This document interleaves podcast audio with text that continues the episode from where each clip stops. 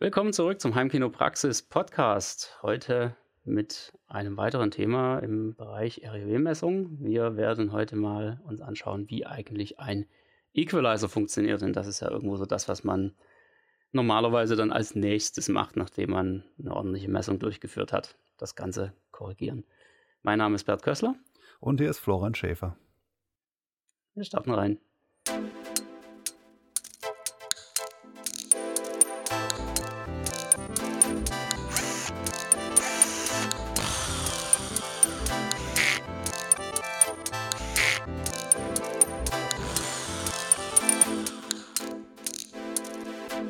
Heimkinopraxis Podcast. Ja, ein Equalizer. Ich glaube, da stolpert man schon ziemlich früh drüber. Ne? Früher gab es doch mal so, als man noch so Stereoanlagen hatte, da gab es dann immer so diesen Equalizer separat dazu mit den vielen kleinen Schiebereglern vorne an der Front dran, wo man da ein bisschen rumdrehen konnte. Hattest du sowas mal? Äh, ich glaube, zu, zu Zeiten von diesen ähm, Plastik-Stereoanlagen Weißt du, genau, wo, wo, man ja. die Lautsprecher entweder sogar gar nicht abnehmen konnte, nur so angedeutet oder so zum Abklicken und ja. dann waren dann zwei Meter Klingeldraht dabei. Aha. Und dann. Äh, das war Zeit. Ja, ob, ob ich das jetzt. Doch, ich hatte auch einen mit, äh, da war oben fünffach CD-Wechsler. Wie so, wie so ein Plattenspielerdeckel, wo dann aber fünf neben die sich so im Kreis gedreht haben. Und da war vorne auch tatsächlich so Schieber von Iwa oder so. Äh, ja, Awa oder sowas, ja, genau. Ich wollte immer sowas haben. Das gab es auch von Yamaha beispielsweise damals schon. So hätte es zu meiner ersten Anlage richtig gut dazu gepasst. Aber ich wusste eigentlich überhaupt nicht, was man damit wirklich machen kann und was das bringt. Und ja, dann sieht man auch, wie, wie die halt Leute cool. damit umgehen. So, ja, oh, ich habe mal genau, alle nach halt oben gestellt. Ja, genau. Oh, und ich habe mal eine Badewanne auch, gemacht. Oder guck mal hier, zickzack. ja. Hättest du auch einfach lauter machen können. Ja. ja, aber das ist so genau das Ding. Deswegen werden wir uns heute so ein bisschen auf das Thema Equalizer mal stürzen, damit ihr da einen leichten Eindruck bekommt, was damit möglich ist. Aber für den Start einfach auch nochmal kurz den, den Hinweis, dass wir eine Menge Spaß mit diesem Podcast haben, aber irgendwo auch äh, ja, sehr, sehr viel Arbeit. Und ähm, wir möchten euch da einfach auch einen entsprechenden Mehrwert geben, statt jetzt hier einfach nur Spenden zu sammeln. Deswegen kommt gerne in den Heimkinopraxis Club. Das äh, Basic-Paket gibt es ab 2,99 pro Monat aktuell. Und da bekommt ihr einfach nochmal eine Menge Mehrwert, anstatt hier einfach nur, ja, euch die ganzen Sachen selbst erarbeiten zu müssen. Habt ihr einfach eine geniale Community, wo ihr eure Fragen stellen könnt, um auch gerade die Themen aus den Podcasts sehr gerne da noch ein bisschen zu vertiefen und eure Fragen dazu zu stellen. Ja, wir kommen mal vielleicht beim, beim Equalizer, wo, wo starten wir da am besten? Ich denke, das Wichtigste ist erstmal so, wo findet man überall einen Equalizer heutzutage, außer diese separaten Geräte mit den Schiebereglern. Ich möchte immer noch sowas haben. Aber naja. Also wo könnte man zum einen sagen, äh, immer in der Vorstufe. Also manch, bei All-in-One-Geräten wird man es dann irgendwie, muss man es dann glauben, dass es halt so ist, weil da ist ja alles drin. Aber falls da irgendwas getrennt äh, wird, ist das immer Teil einer Vorstufe, also bevor das Signal dann so richtig laut gemacht wird. In der Vorstufe gibt es ja auch schon eine Verstärkung, je nachdem, was, was für eine Art Vorstufe es ist. Aber diese hunderte Watt, äh, die sollen in aller Regel nur linear verstärken, alles laut machen. Endstufe hat manchmal auch ein bisschen EQ oder gibt es noch so, dass man die, die Tiefen wegschneiden kann oder eher, das geht dann eher so in Richtung Schutzfunktion. Limiten oder, oder ganz tiefe Bässe wegschneiden, aber dass man jetzt anfängt, so, oh, mach mal ein bisschen mehr hier, die 200 Hertz oder so, das ist dann definitiv eine Sache der äh, Vorstufe und äh, Vorstufen gibt es ja verschiedene Formen. Im im AV-Receiver ist er mit drin, im Vor-Endstufen-Dings wäre es dann logischerweise in der Vorstufe. Oder man sagt, das ist mir alles nicht gut genug. Ich gehe zum äh, externen DSP, da gibt es das alles ja. besser. Oder speziell der Bass ist ja immer speziell. In einem hochwertigen Aktiv-Subwoofer ist die Korrektur dieses Basssignals schon mit drin, mit einem Messmikrofon oder ohne Messmikrofon. Also das wäre dann die Vorstufe vom Aktiv-Subwoofer. Dementsprechend, wenn er passiv ist, hat er logischerweise keinen EQ drin, weil da ist ja dann keinerlei solche Elektronik drin. Genau, also eigentlich kann letztendlich ein DSP zunächst mal überall drin sein. Der Equalizer ist dann immer Bestandteil des DSPs. Es können weitere Funktionen außen herum dazukommen, was ein DSP sonst noch kann. Ja, Im einfachsten Fall eben so Sachen wie Delays, was wir letztes Mal besprochen haben. Und ähm, ja, letztendlich kommt es gar nicht mal unbedingt darauf an, wo ist das, der, der Equalizer drin, sondern es kommt vielmehr darauf an, was kann er. Da kommen wir dann gleich noch auf die einzelnen Funktionen, die da üblicherweise drinstecken und da trennt sich so ein bisschen die Spreu vom Weizen. Das ist zum einen natürlich auch wirklich eine Preisfrage, also die günstigen Geräte, wenn man jetzt mal so in die Einsteigerkategorie reinguckt, gerade bei AV-Receivern, da ist es dann eben häufig so, dass man eben nur so ein, so ein Menü hat, wo so ein paar Schieberegler bei bestimmten Frequenzen sind. Da kann man halt ein bisschen lauter und leiser machen. Das ist im Prinzip das digitale Äquivalent zu dem, was wir am Anfang angesprochen haben, so zu diesem klassischen Equalizer, den man früher zwischen reingeschaltet hat. Und naja, so richtig viel anfangen kann man damit nicht. Man kann halt die Klangfarbe verändern. Aber jetzt irgendwie zu sagen, man macht eine Frequenzgangkorrektur, was ja normalerweise so einer der nächsten Schritte ist, nachdem man eine richtige professionelle Messung gemacht hat. Das klappt damit bestenfalls mit etwas Glück, ja, wenn man irgendwo so eine ganz äh, breite, so einen breiten Durchhänger oder eine extreme Überhöhung hat und die dann zufälligerweise genau auf einer dieser festen Frequenzen liegt, dann kann man da mal ein bisschen was reißen, aber so richtig professionell wird es damit eben nicht. Es ist mehr so ein, so ein Klangverbieger. Äh, und das wär, ist jetzt für die, die, das einfache Szenario auch absolut zielführend. Also alles, was man rein nach Gehör macht, wenn man sagt, oh, mir ist es zu schrill, ja. ich drehe die Höhen ein bisschen runter oder äh, die Stimmen sind mir zu dünn, ich mache hier was an Mitten etwas mehr. Also ganz ehrlich, mehr bekommst du auch nach, nach Gehör nicht hin. Also da kannst du nicht sagen, oh, ich glaube, ich brauche bei, bei 8 Kilohertz nochmal einen anderen Q-Wert. Äh, das höre ich.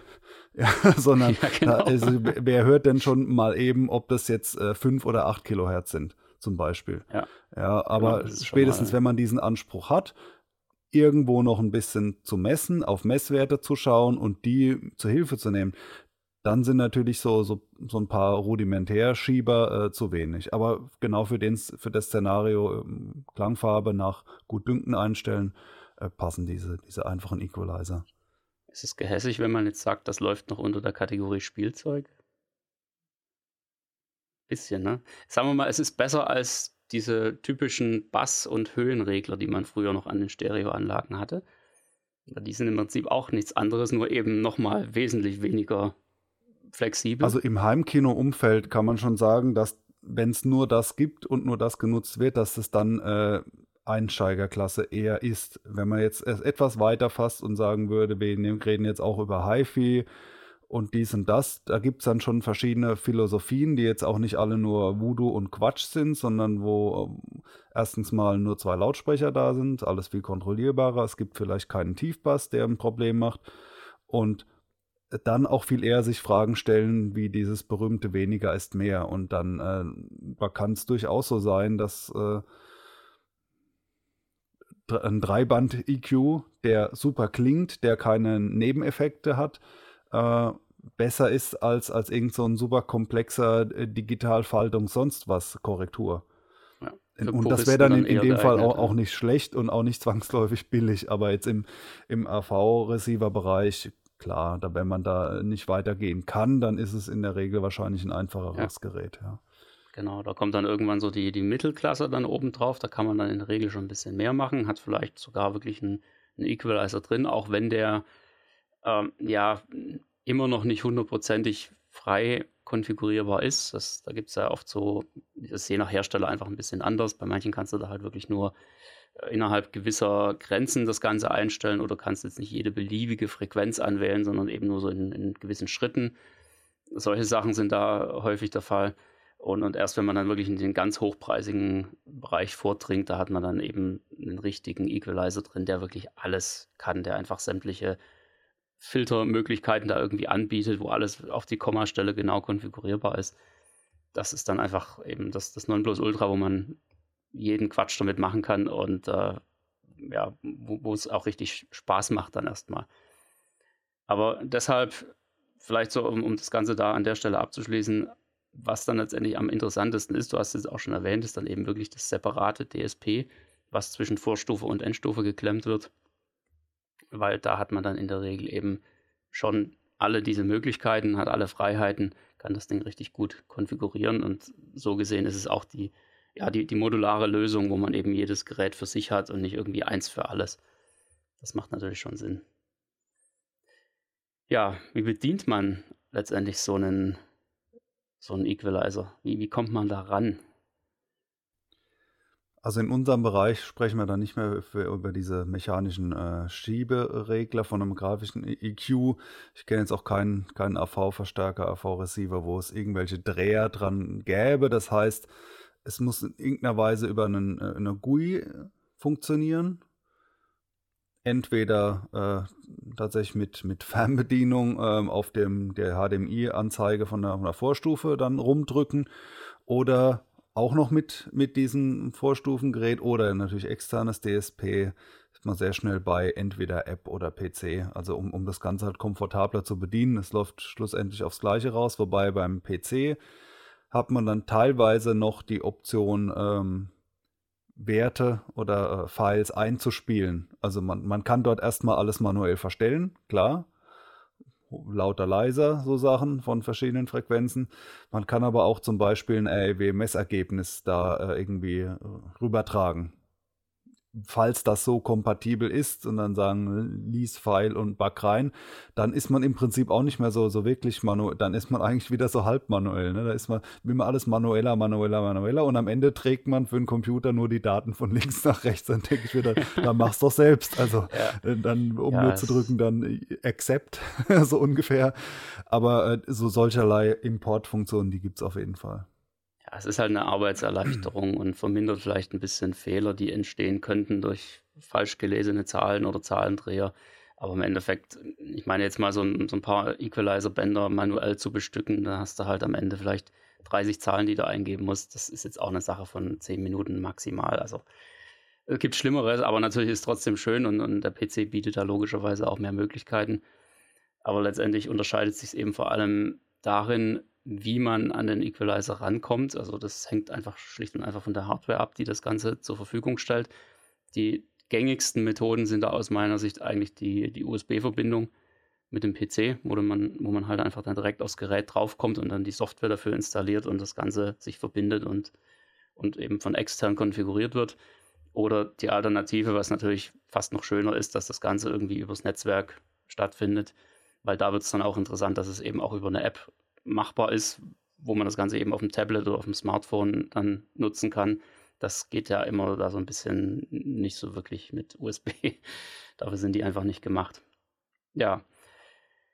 Was kann man denn alles einstellen bei einem Equalizer? Da gibt es immer so diese drei Standardwerte. Ne? Also zumindest bei den klassischen Equalizer-Bändern hat man also so es gibt viele Arten Equalizer, aber der Klassiker ja. wäre, äh, wo man erstmal den man auch als Mensch noch gescheit bedienen kann, wo man nicht nur Daten von links nach rechts trägt und sagt, ja. ich muss jetzt glauben, dass diese Matrize irgendwas Sinnvolles berechnet, sondern ich sehe da eine Frequenz, ich weiß, aha, 50 Hertz kann ich mir anhören, kann ich mir vorstellen, so Sachen. Da wäre dann erstmal der, Standard der sogenannte vollparametrische Equalizer. Das heißt, die drei Parameter, die es gibt, sind alle einstellbar, weil es gibt natürlich auch halbparametrisch, wo dann äh, einer dieser drei oder sogar mehrere fest sind und man die nicht verstellen kann. Vollparametrisch hieß, hieße, die Frequenz lässt sich einstellen. Das fällt oft weg bei einfacheren. Also das heißt, ich kann, das ist natürlich auch wieder gerastert, in so und so viel Herzschritten sagen, äh, jetzt mach genau 23 Hertz oder 24 Hertz oder wie viel. Wogegen, wenn das nicht frei wäre, dann gäbe es eben fest auszuwählen 20 Hertz, 100 Hertz, was, was, was ja, üblicherweise sind es 63, 125, 250 und so weiter, also dann immer mit Verdoppelung. Ja, also das sind, sind, so die, die Klassiker unter den günstig. No, man hat Geräten, dann Dreiband, Vierband, Fünfband und dann sind diese Frequenzen ja. fest. Also Frequenz einstellbar wäre der eine Parameter. Ähm, der nächste wäre natürlich der Gain, also wie stark angehoben oder abgesenkt werden soll in Dezibel. Und das dritte wäre dann der Q-Wert Quality, das heißt, wie breit der Filter wirkt. Also wenn ich jetzt zum Beispiel in der Mitte was anhebe, will ich da ganz schmal eine Frequenz anheben oder absenken oder ganz breit. Und äh, da wäre zum Beispiel ein Q-Wert von 1, 1,4 Oktaven breit. Das heißt, äh, über eine 1,4-fache Frequenzverdopplung von 50 Hertz bis ähm, 70, so circa. Nee, ähm, 1,4 wäre bis 100 20 oder wie viel, so, so ganz grob. Ähm, ganz grob. Und, ja. und, da liegen dann die 3 dB-Punkte, äh, also so, so stark wirkt er dann nicht mehr äh, an diesen Grenzen. Ähm, das wäre der dritte Wert und das ist auch vollparametrisch so klassischerweise, was man in jedem besseren Mischpult hat. so bei Live-Veranstaltungen. Dann hat man drei ja. Dreher und das sind die vollen Parameter. Und bei den einfacheren hat man halt zum Beispiel nur besser mit den Höhen, man kann es nicht verstellen, da sind einfach drei Stück und dann noch lauter leiser und Q kann man auch nicht verstellen. Das wäre dann halt nicht mehr vollparametrisch. Aber vollparametrisch ist es das, ganz klassisch und damit kann man auch schon sehr viel, um nicht zu sagen, in einigen Fällen alles machen. Genau, jetzt kann man sich das letztendlich so vorstellen, dass am Ende ja irgendwo eine, eine gewisse Korrekturkurve einfach stattfinden soll. Also man sagt jetzt nicht einfach, oh, ich habe hier bei der Frequenz eine, eine Überhöhung, dann drehe ich es da mal zurück und bei der Frequenz habe ich irgendwie ein Loch drin, da ziehe ich mal ein bisschen was rein, sondern häufig hängen die Sachen dann eben sehr stark miteinander zusammen. Und aus diesen drei Parametern ergibt sich im Endeffekt, was tatsächlich passiert, wenn der Equalizer dann eingreift. Das heißt, man kann jetzt beispielsweise sagen, man, man zieht an einer bestimmten Frequenz das Ganze ein bisschen nach oben, an einer anderen Frequenz ein bisschen nach unten. Und wenn sich diese Frequenzen aber relativ nah liegen und der, der Q-Wert entsprechend auf eher eine breite Verarbeitung eingestellt ist, dann überschneidet sich das eben irgendwo so in einem gewissen Bereich und daraus ergibt sich im Endeffekt diese, diese Auswirkung der einzelnen Equalizer-Bänder aufeinander. Und am Ende kommt dann eben immer eine Korrekturkurve raus, die, also die, die wird meistens mit Overall äh, bezeichnet. Das ist dann das, was am Ende wirklich passiert. Und ähm, da kann man sich durchaus auch mal ein bisschen verschätzen oder so ein bisschen einen leichten Nervenzusammenbruch bekommen, wenn man das zum ersten Mal versucht, manuell einzustellen. Wenn man dann irgendwie sagt, ja, okay, ich habe jetzt hier eben wirklich da mal ein paar dB rausgenommen, genau so wie eigentlich meine Messung auch gesagt hat, dass es zum Beispiel zu viel ist. Und äh, nebenan zieht man das Ganze aber wieder hoch und dann merkt man auf einmal, wie die ursprüngliche Korrektur wieder weniger wird. Also wie sich das Ganze so gegenseitig beeinflusst und das kann halt wirklich eine extrem nervige Angelegenheit werden, wenn man das Ganze manuell macht. REW als unser Standardfreund und Helfer. Also es gibt ja noch andere Software als REW, Karma und was weiß ich was. REW ist aber unser Bereich die verbreitetste Freeware. Das heißt nicht, dass es zwingend in jedem Fall jetzt irgendwie besser, schlechter ist, aber mit der kann man in der Regel mehr als genug machen. RW kann einem auch diese drei Werte, Frequenz, Gain und Q, berechnen. Man, man macht eine Messung und sagt, und jetzt bügel glatt, was würdest du denn einstellen? Und dann hm, geht das ziemlich schnell. Zack, hier ist eine, stell diese Werte ein, dann passt's. Ähm, das geht. Und das es, funktioniert auch. Es funktioniert. ähm, da hat man dann zum Beispiel, man hat ein Dreiband-EQ, sagt, sagt bei RW berechnen und sagt einem, wie man die zehn Bänder einstellen soll. ja, also ja, genau. sprich, man hat nicht unbedingt sofort Werte, die man einstellen kann. Also es gibt Voreinstellungen, so wie Geräte auszuwählen, mit denen man es dann machen will. Die sind teilweise mehr oder weniger gut gepflegt. Also es ist eine Hilfe, das so zu machen, sich was vorgeben zu lassen, weil wie du sagst, sie überlappen sich ja die Filter und das manuell zu machen kann einige äh, überfordern. Ich finde aber, man sollte da zumindest gewisse Grundkenntnisse sich erarbeiten ähm, und nicht, nicht zwingend jetzt äh, alles so super glatt bügeln zu, zu, lassen, beziehungsweise auch definitiv damit zu spielen, das kann man der AEW auch vorgeben, zu sagen, ähm, das irgendwie zu begrenzen. Zum einen nutze weniger als die maximale Anzahl der EQs und äh, nutze weniger als die maximale Gain-Menge von, also ziehe nicht äh, 20 dB hier was nach oben und unten, ja. äh, weil jede Extremkorrektur, gerade wenn sie auch noch sehr fein ist, dann zu starken Nebeneffekten führt und dementsprechend ist diese glatte Linie, wo dann auch kein Zacken drin ist, die sieht schön aus. Und, und damit ist es dann auch das Positive irgendwann schon mal beschrieben, weil ähm, man, man sollte es dann an der Stelle nicht unbedingt überkorrigieren und einfach auch mal rumprobieren, äh, reicht weniger auch. Äh, habe ich vielleicht eine kleine Delle irgendwo drin, aber komme mit zwei EQs weniger aus und das Ganze klingt vielleicht viel harmonischer, weil eben nicht so in diesem Signal rumgefuhrwerkt wird. Und was, was ich viele Einsteiger, ja, also mich eingenommen noch mit dem, wie wir es anfangs hatten, dem der alten Stereoanlage, äh, sich das vorstellen und gerne hätten, ist einen festen äh, grafischen EQ mit ganz vielen Bändern und da, wo eine Delle ist, wird dann runter gemacht und nebendran wieder hoch und das Signal wird schön in Scheiben geschnitten und, das, und man tut es dann in Scheiben nach oben und unten und will gar nicht wissen, dass die Nachbarfrequenzen auch irgendwie da, da mitspielen und dass die eigentlich auch beeinflusst sind. Aber so ist es eben nicht und äh, gerade diese ganz scharfen Filter, also wo man eben sagt, jetzt will ich aber nur die 125 Hertz korrigieren und bei 130 kommt dann schon der nächste Filter, der macht dann wieder was anderes, äh, dann ist eben die, die Grenze ähm, besonders problembehaftet, weil, weil da auf einmal zwei EQs so ineinander haken und ähm, so funktioniert es halt einfach nicht, zumindest nicht in guter Qualität und man muss sich davon ein bisschen frei machen und wissen, ja, die überschneiden sich, das ist auch gut. Zum Beispiel ist ja auch eine Art Equalizer, eine Frequenzweiche in einem Lautsprecher, so verdrahtet. Da fährt ja B und W, ich weiß nicht, ob sie es immer noch tun, das war vor einigen Jahren so, ich, ich vermute, das ist immer noch die Philosophie, die haben das auch teilweise beworben. Unsere Frequenzweichen, die äh, sind ganz einfach, also die sind nicht besonders steil, diese Trennung zwischen den einzelnen Treibern, sondern mit ganz wenigen Bauteilen, in Klammer ist auch billiger, das so zu bauen.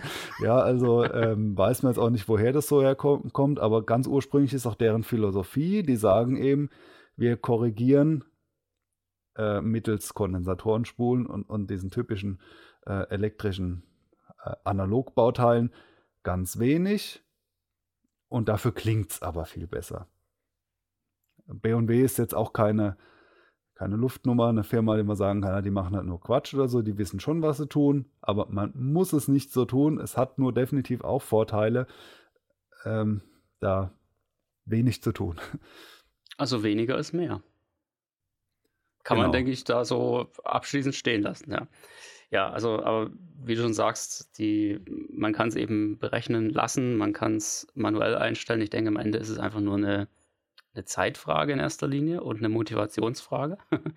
Denn wer das wirklich mal versucht hat, einen gewissen Teilbereich vom Frequenzgang manuell glatt zu bügeln und da relativ weit in die Details reinzugehen, der merkt dann auch ziemlich schnell, irgendwann ist einfach Ende. Irgendwann macht es keinen Spaß mehr, weil man sich immer wieder durch jede weitere Korrektur was anderes wieder kaputt macht, was schon mal besser war.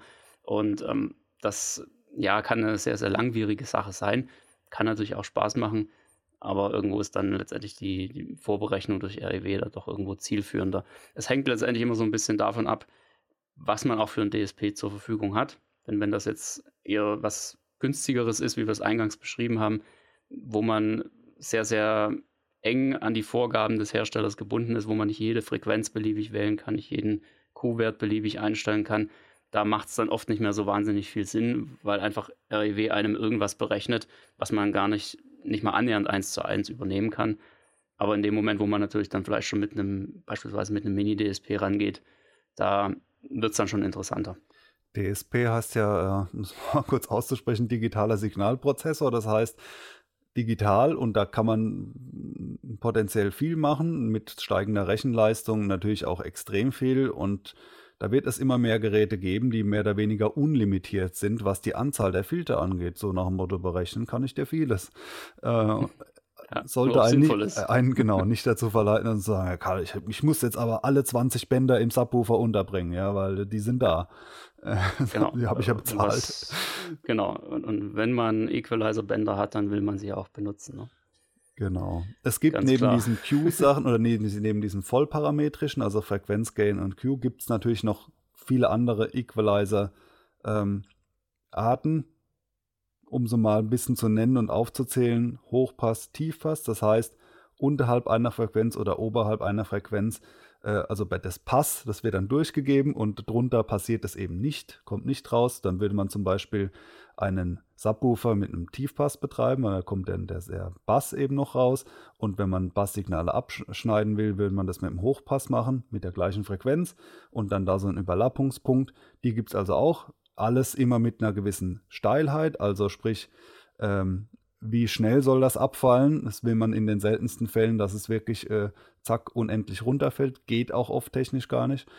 Ähm, also mit einem ja, gewissen so und so viel dB pro Oktave. Dann gibt es auch noch andere Formen, äh, die dann auch noch teilweise nach den Gründern benannt sind, die das Ganze erfunden haben. äh, ja. Genau. Ja, das ist halt ja. letztendlich das, was der AV-Receiver eben auch bei der Trennfrequenz von sich aus schon macht, nur dass er es eben nirgendwo so wirklich konfigurierbar macht. Also auch wieder hier die, die günstigeren bis mittelpreisigen Modelle, die sagen einfach, hier ist die Trennfrequenz, Ende der Geschichte, lass mich machen. Während äh, dann auch wieder die, die besonders hochpreisigen, da kann man dann eben wirklich die Steilheit auch einstellen, was schon ein nicht ganz zu unterschätzender Vorteil ist. Das wäre dann auch noch im Sinne eines äh, vollparametrischen ein sinnvolles Feature, was man sich auch noch halbwegs vorstellen kann. Also ich will einen Subwoofer ab da und da, aber wie, wie krass soll das abgeschnitten werden, weicherer Übergang oder eben nicht. Das kann man sich vorstellen, das kann man auch noch versuchen rauszuhören dann bei Testszenen, da hat man eine Chance. Da gibt es aber andere Sachen, die auch ein AV-Receiver macht bei seiner Automatik. Da hat man keine Chance, sich das vorzustellen. Also zum Beispiel diese FIR-Filter, äh, die im Prinzip äh, mit einem eine Impulsantwort berechnen. Also es kommt was rein und was anderes soll rauskommen und dazwischen wird gerechnet. So ungefähr. Und das und dann nicht mehr in dieser leicht verständlichen Art und Weise mit Hebefrequenz X an in der Breite so und so. Äh, und genau mit dem Gain-Faktor, sondern eben da, da wird eine Matrize dann reingegeben, also eine Rechenoperation, die man sich erst berechnen lässt und dann da rein kippt.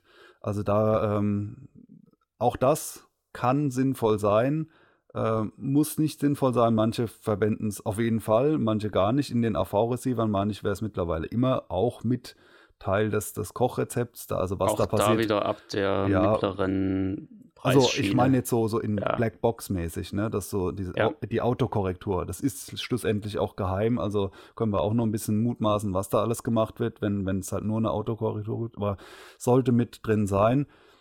Allerdings wird bei FER immer ein Stücksignal angeschaut. Also wenn ein Signal, was so und so rei äh, aussieht, reinkommt, dann soll es so und so wieder rauskommen. Und das heißt, bei hohen Frequenzen braucht man sich ja nur wenig anzuschauen, weil die Zeit, in der dieses hochfrequente Signal durch ist, ist kurz. Wenn ich allerdings einen Bassbereich analysieren will und rausgeben, dann muss man sich einen sehr langen Bereich anschauen und sehr viel rechnen und das auch dann deutlich später wieder rausgeben. Also sprich, äh, FIR-Filter sind dann eher eine Sache, die nach unten hin limitiert sind. Auch wenn es bei anderen ist ja genau umgekehrt, wo man sagt, doch die bessere 1, 2, 3 Hertz, je weniger, desto einfacher, ist es bei den FIR-Filtern umgekehrt. Und auch da gilt wieder dieses weniger ist mehr, dass ähm, auch da so Effekte auftreten können, die, äh, die dann hörbare Verschlechterungen darstellen. Also es diese berühmte gerade Linie soll rauskommen als ein Effekt. Ein anderes ist ja noch die Zeitkorrektur, die teilweise mit drin ist. Ähm, Malen nach Zahlen nenne ich es auch mal ganz gerne. So, Hauptsache die Zahlen sehen gut aus, hört sich dann halt schlimm an, aber, aber das Diagramm war so schön. Ähm, ist eine Sache. Und, und idealerweise passt das so ein bisschen zusammen, dass man so ein bisschen weiß, was da passiert. Und wenn es einzelne Komponenten sind, wenn zum Beispiel die Frontlautsprecher, also man macht ja meistens erstmal die Front, wird korrigiert und dann Subwoofer ist auch wichtig. Und der Rest ist so ferner liefen. Also entweder man sagt, da mache ich halt das Gleiche, also nach gleichem Schema, aber so dieses genaue Hinhören, ist es jetzt wirklich besser, schlechter, das tut man sich einmal für die Front an und dann fährt man dieses Schema für den Rest durch. Und da kann man ja mal sagen, okay, in einem Frontlautsprecher habe ich jetzt zum Beispiel fünf Equalizer reingehauen. Und jetzt einfaches Rezept. Ich lasse mal nacheinander weg, einzeln und höre hör ich es überhaupt oder will ich einen davon weglassen? Dann davon geht es auch mit nur drei. Das wäre jetzt mal einfaches Vorgehen, um zu sehen, ob mit diesem weniger ist mehr. Ja. Ob man zum ähnlichen Ergebnis kommt. Ja, ist auf jeden Fall ein, ein sehr undurchschaubares Thema, wenn man sich da noch nicht näher damit beschäftigt hat letztendlich, äh, gerade wenn es in, in diesen Bereich FIR-Filter geht und das, was eben, es ist ja im Prinzip auch nur eine, ja, eine, eine Art, wie Filter funktionieren. Ähm, das, was AV sie wird damit normalerweise machen, ist dann eben so wirklich dieser, dieser Bereich Raumkorrektur nochmal ein bisschen aufzugreifen und da beispielsweise sehr starke Reflexionen, die von irgendwo auftreten, da gewissermaßen nochmal rauszurechnen.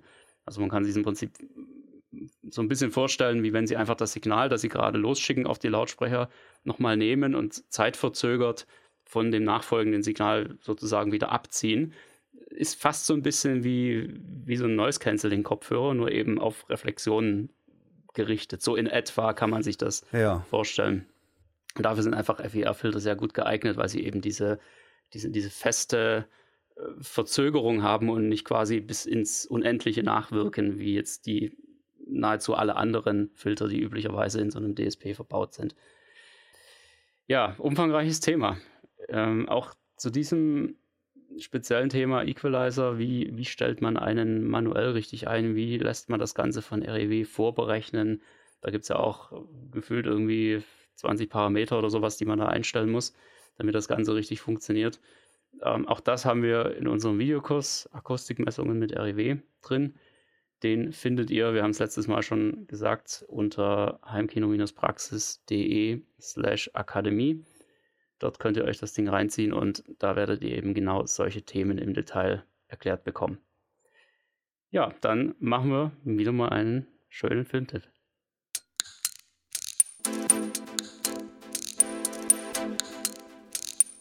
Der Heimkinopraxis Filmtipp. So, ich bin glaube ich wieder dran, ne? Ich denke ja. Ja, schon wieder. Ich habe wieder was Tolles rausgesucht, den habe ich schon vor vielen, vielen Jahren gesehen. Und der passt wieder hier perfekt in unser, in unser Schema rein. Ich habe einen schönen Film mit unserem guten alten Freund Mats Mikkelsen. So, ich, jetzt weiß er, aus welchem Land der ist. Jetzt, äh, jetzt, jetzt, weiß ich mittlerweile, der ist aus Dänemark und nicht aus Schweden. Genau. Äh, Schweden. Schweden.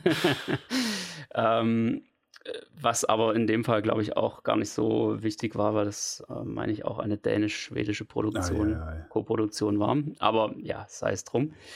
Ähm, es geht heute um einen Film, der einen, ja, doch äh, zum Nachdenken bringen kann, würde ich so mal sagen. Und äh, deswegen würde ich auch wirklich jedem empfehlen, diesen Film anzuschauen. Ähm, es geht um den Film Die Jagd von 2012, in der Mats Mikkelsen einen Kindergärtner spielt, also ursprünglich eigentlich mal Lehrer, aber irgendwie wurde wohl seine Schule geschlossen und dann hat er halt Arbeit in einem Kindergarten gefunden und äh, ist da ganz offensichtlich der absolute Held aller Kinder. Sie lieben ihn einfach, sie können jeden Blödsinn mit ihm machen. Ja, was ja auch, denke ich, nachvollziehbar ist, da ja ein normalerweise ein Kindergarten ist halt voller äh, weiblicher Betreuerinnen. Ja, so ist es ja auch bei uns hier nicht anders. Und ein, ein Mann ist da ja, zum äußerst sehr selten. großen Teil, ja. Ja, und ähm, das bringt ein, ein Thema auf oder eine Problemstellung, die da tatsächlich äh, so absolut vorstellbar ist, äh, als nämlich ein Kind behauptet, dass der Betreuer da etwas äh, gemacht hätte, gezeigt hätte, was es eigentlich nicht sehen sollte und äh, da eben tatsächlich so gewisse Anschuldigungen äh, sexueller Art rüberbringt. So, und jetzt ist natürlich die Frage, okay, wie geht man damit um? Ja, logischerweise, dass das Kind äh, vertraut sich der, einer der Erzieherinnen an. Die Erzieherin konfrontiert logischerweise den Betreuer an dieser Stelle und äh, dann nimmt das Ganze seinen Lauf. Dann müssen natürlich auch Eltern informiert werden und auf einmal ist äh, der Betreuer der Buhmann der, der ganzen äh, Ortschaft. Ja, und, und alle zeigen quasi mit dem Finger auf ihn und äh, das nimmt wirklich Ausmaße an, die absolut nicht schön sind. Er ist sozial und geächtet dann zu 100 Prozent. Absolut. Ja. Also er steht quasi schon mit einem Bein auf dem Scheiterhaufen. Und ähm, es ist äh, absolut äh, der Wahnsinn, wenn man sich das ganze Ding wirklich mal so durch den Kopf gehen lässt, was das eigentlich für Folgen haben kann. Obwohl eben wirklich gar nicht wirklich klar ist, und das wird äh, schön, äh, gut, also es, es, es wird den ganzen Film über auch gar nicht erstmal so richtig ähm, zum Thema gemacht, war er es nun oder war er es nicht. Also man bleibt da wirklich im, im Dunkeln Echt? die ganze Zeit. Das ist anders in Erinnerung. Ja, man, man hat von vornherein durchaus schon so eine, so eine Einstellung. Ist mir jetzt beim zweiten Gucken wirklich aufgefallen. Man, also klar wusste ich es schon, aber ähm, man hat so eine, so eine Einstellung, so eine Tendenz, wo man irgendwie gedanklich hingeht, aber man wird wirklich komplett bis irgendwo so in, die, in letzte Fünftel des Films wird man da wirklich im Dunkeln gelassen. Und ähm, das will ich an der Stelle auch nicht vorausspoilern, das wäre nämlich jetzt echt nicht nett. Aber ähm, es, es ist interessant, wie man selbst seine Meinung auch immer wieder ändert im Verlauf des Films und da irgendwo so wirklich diesen, diese, diese Gedankengänge einfach mitgeht. Aber man überlegt sich in erster Linie wirklich, verdammt, so eine irgendeine Kleinigkeit, die vielleicht irgendwo passieren kann und wie sich das hochschaukeln kann und wie man da halt echt aufpassen muss, was also man ich hatte den jetzt so in Erinnerung und ja. macht. Also ich hätte den jetzt wahrscheinlich stärker gespoilert, weil ich hatte das so in Erinnerung, dass das eine sehr klare Sache war, den ganzen Film. und, und das immer noch spannend und bedrückend bleibt. Und ich mir jetzt gerade gedacht habe, es wäre doch schöner, wenn es ein bisschen offener wäre, weil genau das ist ja der Faktor. Ich meine, in dem Fall geht es um Kindesmissbrauch, das ist so ein bisschen gesellschaftlicher Worst Case, ja. Äh, aber das ist ja was ähnliches wäre dann äh, sexueller Missbrauch MeToo oder so. Und es ist ja, das Standard ist ja, jetzt haben wir gerade einen neuen Fall, der in die Richtung geht, zumindest gerade mit, mit Rammstein, da haben wir immer eine Partei, sagt, da war so und sowas und die andere, ähm, so war es nicht und Beweise gibt es erstmal keine oder schwierige. Also sowas findet ja in der Regel nicht äh, unter einer Überwachungskamera statt, sondern ähm, ja, und in beide Richtungen kann man sich schlimme Konsequenzen äh, vorstellen. Ja. Kann natürlich auch den Versuch unternehmen, äh, das, das zu äh, gewichten, welche der Konsequenzen schlimmer sind. Das wäre, glaube ich, sehr eindeutig, aber in jedem Fall wäre eine, äh, eine falsche Reaktion äh, fatal. Im einen Fall viel fataler, weil man sich wünscht natürlich, dass insbesondere Opfern, denen wirklich Schlimmes widerfährt, äh, geholfen wird. Aber je nachdem, wie stark jemand äh, geächtet oder auch vielleicht ins Knast kommt oder sowas, ist natürlich auch das nicht wünschenswert. Ja, also dann das ist, ist aber genau ist ja immer Punkt diese Unschuldsvermutung und so. Ja. Weil das, das Problem hier bei, bei diesem Film, die Jagd, ist, dass es eben keinerlei Beweise gibt, nur die Aussage eines Kindes, ja. irgendwie mit vier Jahren oder sowas. Und man merkt an diesem Film, und das ist auch irgendwo das Hauptthema von diesem Film, dass man dazu geneigt ist, Kindern immer mehr zu glauben als einem Erwachsenen, weil Kinder können ja nicht lügen, oder? Ich meine, die sagen irgendwas, die verstehen das Ganze drumherum nicht, also glaubt man ihnen automatisch.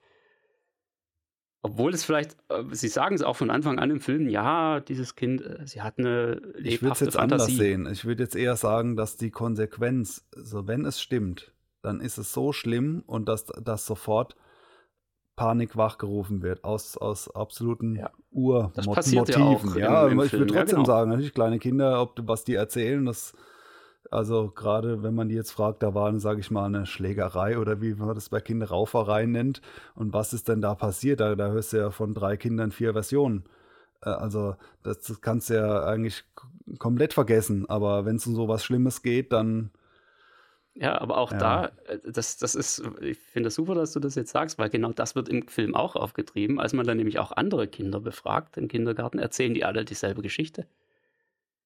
Oh, was war denn da los? Ne? Das ist nämlich so, also ist so eine Sache, aber das ist letztendlich auch der Schlüssel zur Aufklärung, aber da sage ich jetzt wirklich nicht mehr. Ein sehr auffüllendes ähm, Thema ist es ja. Definitiv und ein, ein Thema, das einem wirklich zu denken gibt. Und äh, von daher schaut euch diesen Film an. Ich glaube, wir haben lange keinen so guten Filmtipp mehr gehabt.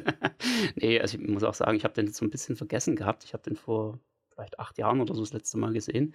Und äh, jetzt war er gerade wieder bei, bei Amazon Prime dabei. Wahrscheinlich jetzt zur Ausstrahlung der Folge auch immer noch. Von daher kann man den sowieso gleich mal gucken. Und ähm, ja, schaut euch den an. Es ist absolut äh, schauspielerische Leistung auch und so weiter. Also absolut top. Aus der nordeuropäischen Ecke. Ist das schon, genau. ist Dänemark schon Nordeuropa? Jetzt oute ich mich hier wieder also als. Das ähm, würde ich jetzt sagen, aber ich weiß auch nicht, inwiefern das genormt ist, diese Aussage. Ist, ja, genau. Also von weiter oben auf jeden Fall. Ja, sehr schön. Die Jagd 2012. Wir hoffen, ihr hattet heute wieder ein paar interessante Punkte, die euch weitergebracht haben, die euch ein bisschen zum Denken gebracht haben. Und dann wünschen wir euch jetzt weiterhin erstmal einen schönen restlichen, ja, was haben wir denn jetzt? Juni, restlichen Juni, einen guten Start in den Juli. Und wir sehen uns bzw. hören uns in zwei Wochen wieder. Bis dahin, macht's gut. Bis dann, tschüss.